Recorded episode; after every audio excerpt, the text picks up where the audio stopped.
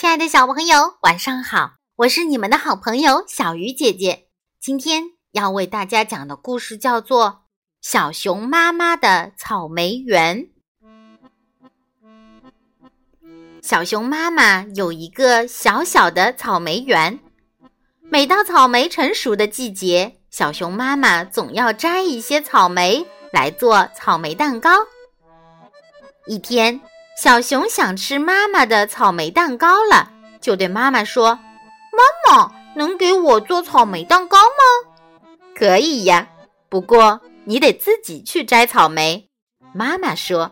“那我可以叫上小白兔和小猴子一起吗？”小熊问。“当然可以了，我做草莓蛋糕给你们吃。”妈妈笑着说。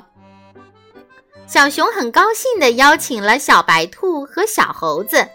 很快，他们就拿着篮子来到了草莓园。草莓成熟了，红红的，都藏在叶子下。你们快看，那颗草莓好大呀！小猴子指着一颗大草莓说：“是呀，真的好大。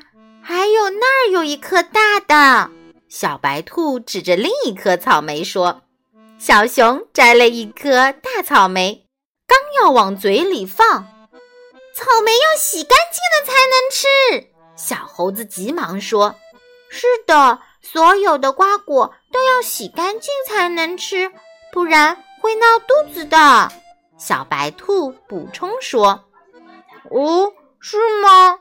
小熊看了看手里的草莓。是的，小白兔和小猴子异口同声地说：“我平时都没注意，拿回家洗干净再吃了。”小熊笑着说。很快，他们摘了一篮子草莓，回到了小熊家。小熊把洗干净的草莓放在了桌子上，真甜呀！小白兔吃了一颗又一颗，嗯，好甜好甜的草莓。小猴子尝了一颗大草莓，妈妈种的草莓好好吃哦。不一会儿，妈妈拿着草莓蛋糕就端出来了，大家开心的吃着。亲爱的小朋友，想一想。